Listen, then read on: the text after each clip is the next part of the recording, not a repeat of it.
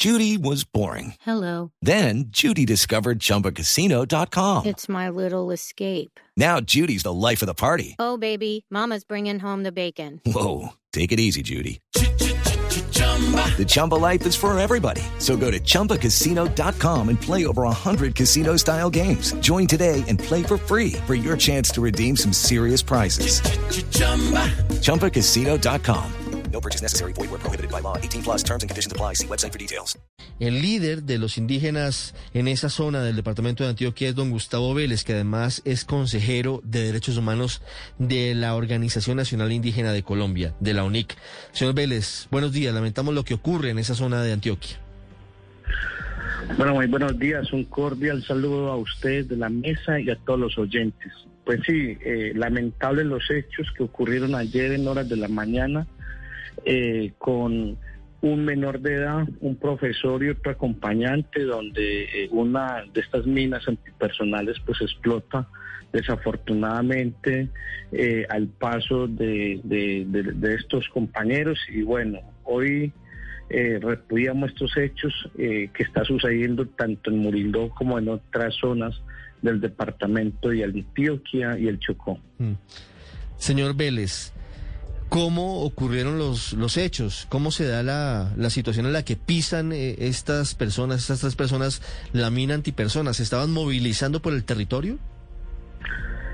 Es correcto. Eh, efectivamente, eh, la, estas personas y otros iban a, una reunión y como lo han señalado eh, la Organización Nacional ONIC y la OIA, pues eh, en el territorio de Murindó, en algunos resguardos, hay varias minas sembrados por actores armados ilegales que entonces eh, está permitiendo en principio estas comunidades estuvo confinado porque no se no podían transitar en sus territorios. Entonces, al parecer, eh, estos compañeros iban a una reunión y desafortunadamente el menor de edad eh, pisa una de estas minas.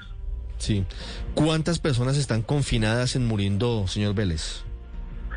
En este momento el registro que tenemos es que cerca de cuatro comunidades no se pueden eh, mover de sus territorios, de sus caseríos, lo que indica más o menos cerca de mil personas eh, confinadas eh, en estas comunidades.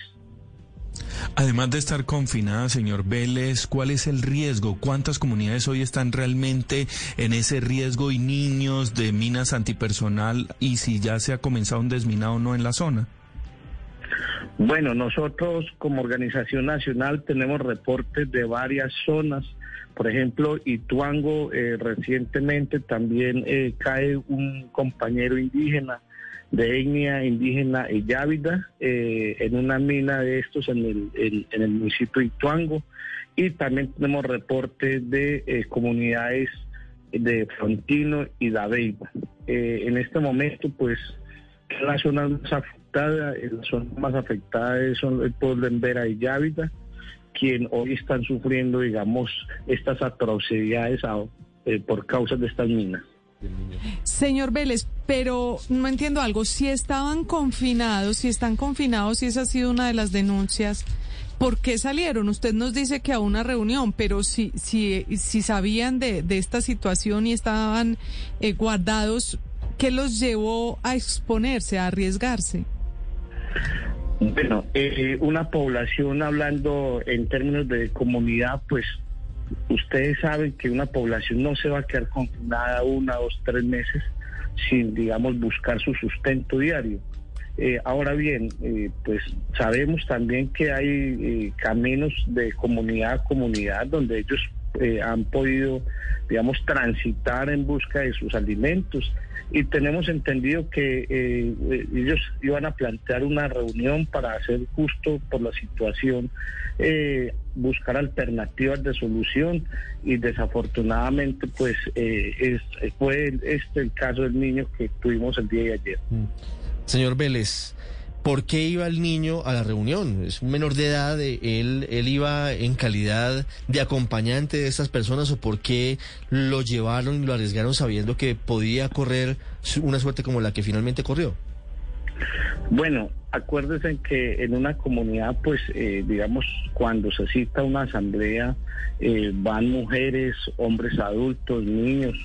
Eh, en especial, pues, muchos de ellos vamos y asistimos a, las asambleas porque ahí es allí donde tomamos las decisiones. Entonces, un poco, al parecer, es que estos es, eh, estas, estos compañeros pues tomaron el camino que no estaba digamos eh, libre de, esta mina entonces fue eso eh, el, error que tuvieron eh, el día de ayer mm.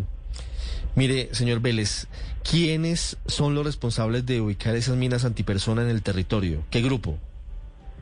Bueno, en los territorios tenemos a dos grupos que han estado haciendo presencia. Eh, las autodefensas son uno de ellos y el ELN ha estado también allí. Y en la información, la información que tenemos hasta el momento es eh, que esas minas eh, fueron sembradas por el ELN. ¿Y con qué objetivo quieren sembrar las minas y confinar a los indígenas? ¿Cuál es la lógica macabra y violenta del ELN? ¿Por qué lo hace? Pues justamente estos territorios aún están en digamos, en disputa y en presencia de estos actores armados. Eh, lo que nosotros hemos indagado es que son estrategias de guerra, justo pues para eh, un poco controlar el ingreso de, los otros actores armados. Y desafortunadamente los que sufrimos somos la población civil. Sí. Mire, señor Vélez, ¿Qué tanto se ha avanzado en el desminado en, los territorios? El gobierno ha sacado pecho recientemente diciendo que hay una disminución significativa en el número de minas antipersona que hay ubicadas en las zonas apartadas del país, en donde hay conflicto. Hoy ustedes cómo viven esa realidad, entendiendo que pues hay una tragedia como estas, pero sí ha venido disminuyendo el número de minas, por ejemplo, que hay cerca de Murindó, en esa zona, en ese territorio indígena. Eh, pues miren, nosotros a hoy eh, no, no conocemos, digamos, de un programa eh, real, serio de desminado en, en, estos territorios. De hecho, vuelvo y digo, hoy aún allá en las comunidades, en estos municipios hay comunidades confinadas, ¿cierto? Y que hoy nosotros no tenemos digamos, por parte del Estado, tanto nacional como departamental, no tenemos conocimientos de unos desminados serios en Murindó, en Frontino o en el mismo Ituango para el año 2021. Señor Vélez, ¿qué sabemos de el pequeño Plinio? ¿Cómo está su salud?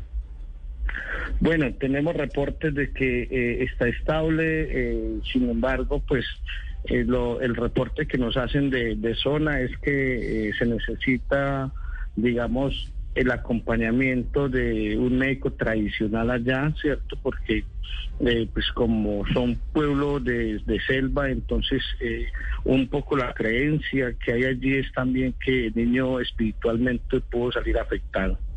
Sí, pero él ya está siendo atendido por médicos tradicionales. No, en este momento ya está en una, eh, en una de las clínicas de, del Urabá y ya está en, manos de, de médicos occidentales, ya está siendo atendido, está estable. Lo que eh, nos han dicho es que se requiere también que un médico tradicional lo pueda acompañar. ¿Y qué se necesita para ese traslado? Desde Murindó hasta el Urabá, en donde está eh, Plinio.